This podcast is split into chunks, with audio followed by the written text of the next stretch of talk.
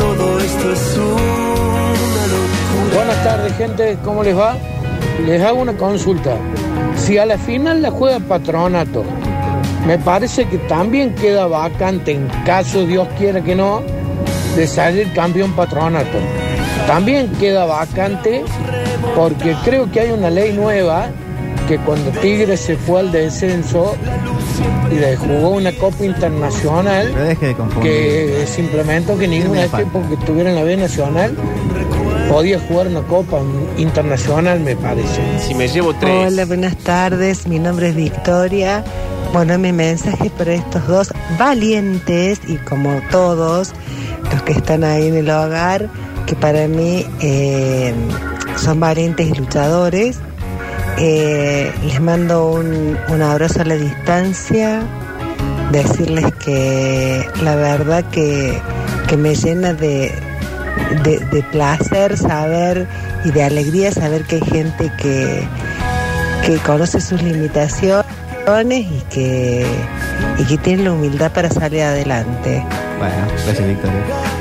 Muchachos, en síntesis, el instituto está a cuatro empates de ascender. El día del club. Guiño, guiño.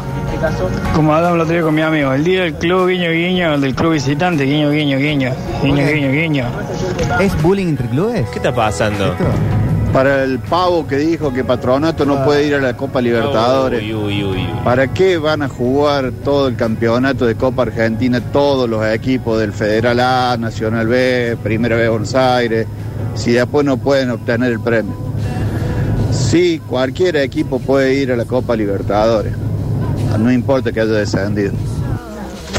Octi, ¿qué posibilidad hay, vos que tenés no, basta, claridad en, basta. en el panorama este, de que Gandolfi se quede como manager de fútbol y lo traigan a Frank Darío? Un abrazo, Tino de Acá, Zambi. Hola, buenas tardes. Me queda una duda. Si sale campeón patronato de la Copa Argentina, Dios. Talleres sale tercero en la Superliga, Belgrano asciende a primera, Instituto juega la liguilla para el segundo ascenso. El Manchester United gana 3 a 0. ¿Cómo sería? ¿El campeón sería Vélez? O, o cómo, porque, o sea, hay una ley que dice que, que 2 más 2 son 4, no sé si estará bien eso. Bueno, vamos a mejorar el mundo. A cuidar lo que queda de él, no te ambiental. Con el turco Aquer, ¿eh? Sí, sí podemos realmente, chicos. Hace semanas que vinimos hablando de la ley de humedales y sigue estancada. Recuerdan que hubo una semana en que se iba a votar sí o sí, pero salió eh, la contra, digamos, eh, la contra de la multisectorial que pelea por esta ley. Y bueno, se frenó en el mismo Congreso, diferentes bancadas dijeron, no, esto se posterga y no le pusieron más fecha. Están presionando desde la multisectorial sectorial para que esta, esta ley se vote. Y vamos a tirar algo que es realmente importante de esta historia, porque la ley de humedales, ¿cuál es el objetivo? Es establecer los presupuestos mínimos para la conservación, uso racional y sostenible de los humedales en todo el territorio de la nación. ¿Y eso qué es? ¿Tener recursos para apagar el fuego? ¿Que los Sí, que bomberos haya un tengan personal, sueldo? que haya un personal. Eh, esto frenaría un poco el tema, el problema que tenemos con los incendios en los humedales, porque si lo relacionamos con la ley de bosques votada en el año 2008, que tiene el mismo encabezado, Mm. Claro. es exactamente lo mismo. Se puede hacer la ley, pero no se aplica. Después no se aplica. Bien, exactamente. Así que seguiremos esperando que la ley se, se, se vote con la intención de poder frenar, aunque sea, porque obviamente la ley de bosques, si bien no se respeta al 100%, algo también ha frenado de los desmontes. Sí, sí. ¿Pero qué le suma la ley de humedales a la existente ley de bosques? La E, ¿no? que no están protegidos los humedales, están protegidos los bosques, están separados como por áreas. Si bien tenemos bosques que están al lado de un humedal, sé que, que es materia verde, eh, no está contemplado dentro de esta misma ley. Mm. Eh, no sé por qué realmente se hace así por separado, ¿no? Porque para mí debería ser exactamente todo sí. lo mismo, proteger la tierra, los ecosistemas y listo. Lo que escuché ¿no? el otro día es que una fiscal de la zona de Paraná, Entre Ríos, por ahí, eh, o del propio Rosario, estaría analizando iniciar una causa a los que están quemando, no por un daño ecológico, como que es más difícil la jurisprudencia para eso, pero sí por un daño físico, Físico a la población a la que está respirando. Y le- creo, Humo. creo que con el tiempo van a llegar a buen puerto, como sucedió aquí en Córdoba con las fumigaciones en el barrio Tuzaingó, que se creó también una jurisprudencia pero igualmente no se respetó, pero se logró... un, un, Sí, con los avioncitos. un pilotito de avión. Pero, pero, este, sí, bueno, y el dueño también, bueno, pero lo que voy a decir, creó una jurisprudencia que hizo por lo menos que se extienda el área, eh, antes estaba hasta 700 metros, no se podía fumigar, y la gran mayoría de los lugares es de un kilómetro y medio en adelante. Ah, bueno, mejor. ahora, ahora. Pero es como paso- pasos lentos, realmente siempre queremos más y que las cosas este, se resuelvan en serio, ¿no? Sí, en todas las urgencias que hay en todos lados, parece que la cuestión ambiental siempre está pateándose un poquito más adelante. siempre la venimos pateando. Y bueno, lo que también venimos pateando somos nosotros en tomar ciertas actitudes, eh, porque eh, si de repente vieron los molinitos estos de madera, de tipo holandeses, así Sí. que pasan por el río. Con los que peleaba el Quijote. El Quijote, algo, ese molino tuvo diferentes funciones y entre ellas fue uno de los primeros que se le aplicó una turbinita para poder generar electricidad. De ahí también la idea de eh, generar a través de las centrales hidroeléctricas la energía que nosotros consumimos en la gran mayoría de nuestra matriz, ¿no? Nuestra manera de consumir energía en Argentina.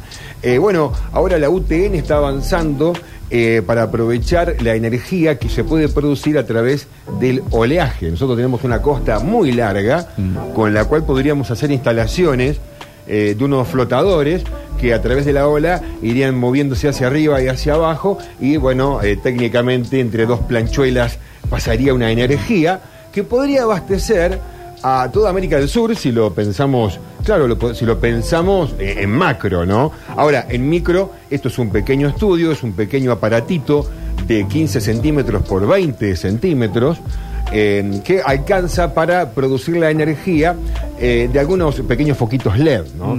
Pero bueno, esto ahora están buscando financiarlo para llevarlo a mm, una escala de 300 metros cuadrados donde ahí ya podemos alimentar a unas cuantas personas, y eh, eh, la próxima sería pensarlo para 20.000 personas, eh, donde la planta sería el triple. O sea, hablamos de 90, eh, digo, de 900 metros cuadrados, no es mucho, ¿eh? 900 metros cuadrados son más o menos todo este terreno acá, es un pedazo de manzana, no es mucho, ¿no?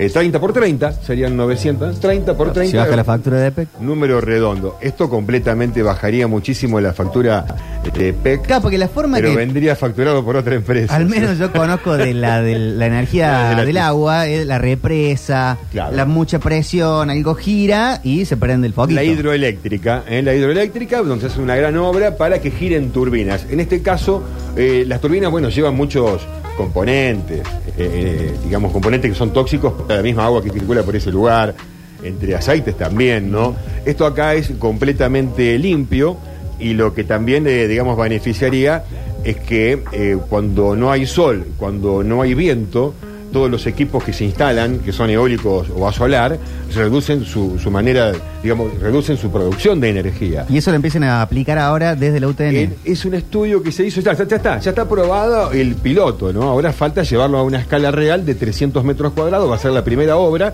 una vez que esté el financiamiento en las escolleras de Mar del Plata, en la zona del amigo Octavio, se van a instalar. En la casa mismo de la madre de Octavio. Sí. ¿Dónde está el lavavajilla? Sí, ahí. Donde poner- chupa agua en la lavavajilla, ahí van a poner el Mi aparato. vieja vive acá en Córdoba. Vive acá en Córdoba. Pero bueno, vos sos de todos lados, de todos modos, sos de todos lados. Octavio. Eh, bueno, por otro lado, también algo similar en este caso es un pequeño generador de bajo costo que eh, convierte energía eléctrica a través de una muy pequeña brisa. O sea, sí, eh, no sé, habría que medirla, habría que medirla. Eh, son 7 kilómetros por hora. Con 7 kilómetros por hora de viento, que es bastante poco. Bastante ya- poco. Sí, bastante poco, bastante poco. Porque también funciona a 2 kilómetros y medio.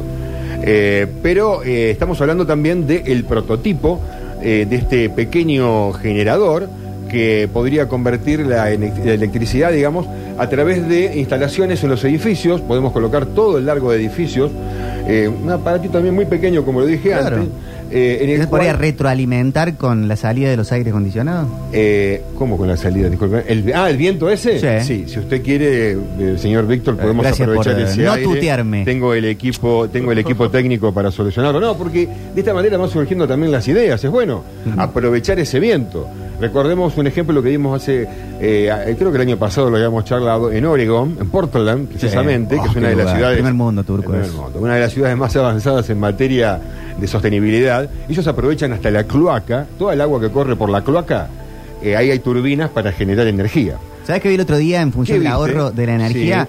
Eh, hablaban de los inodoros en Japón y que hay unos inodoros que ya se ponen en lugares públicos que vos tirás la cadena y con la misma agua que va a bajar a la cadena para tirarla, te ponen para que te laves las manos.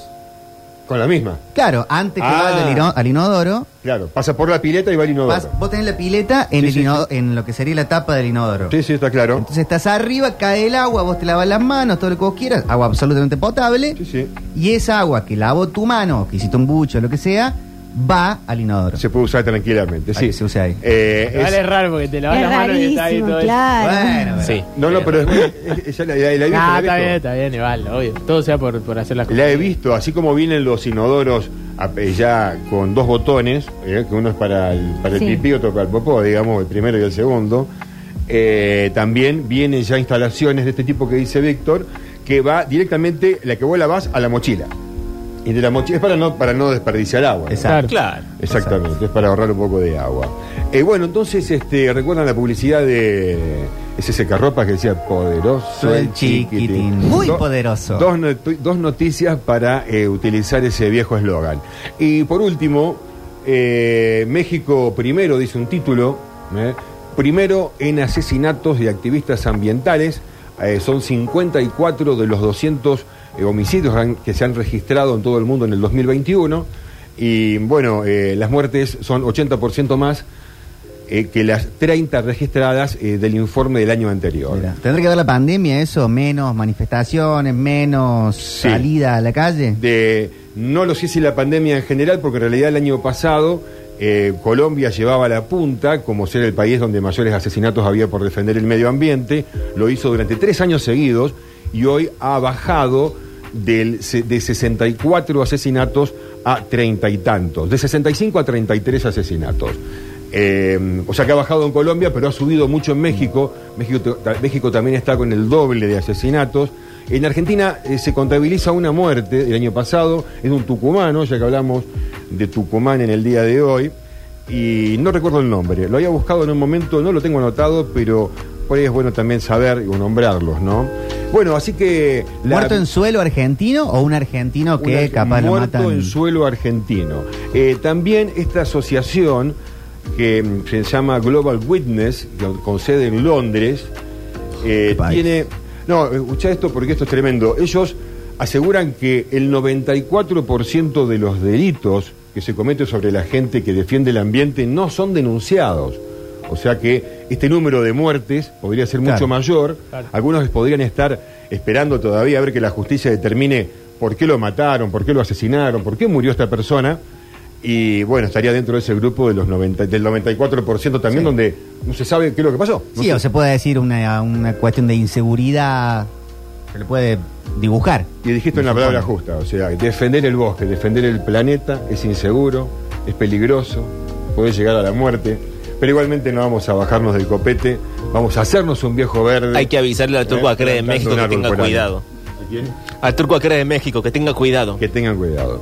Así que bueno, hay que seguir plantando arbolitos, seguir estando informado y meternos en este mundo que realmente nos acosa a todos. Nos acosa a todos. Hasta las propias personas que van en detrimento del planeta, me sigo preguntando si viven en Marte o en algún otro lado. ¿Y tu dónde Marte? No sale nunca. Excelente. Hay que ser responsable con todo esto, ¿eh? Aunque los babasónicos digan otra cosa, bueno, vieron cómo están. ¿no? Somos culpables de este amor escandaloso. El fuego mismo de pasión alimentó. Que en el remanso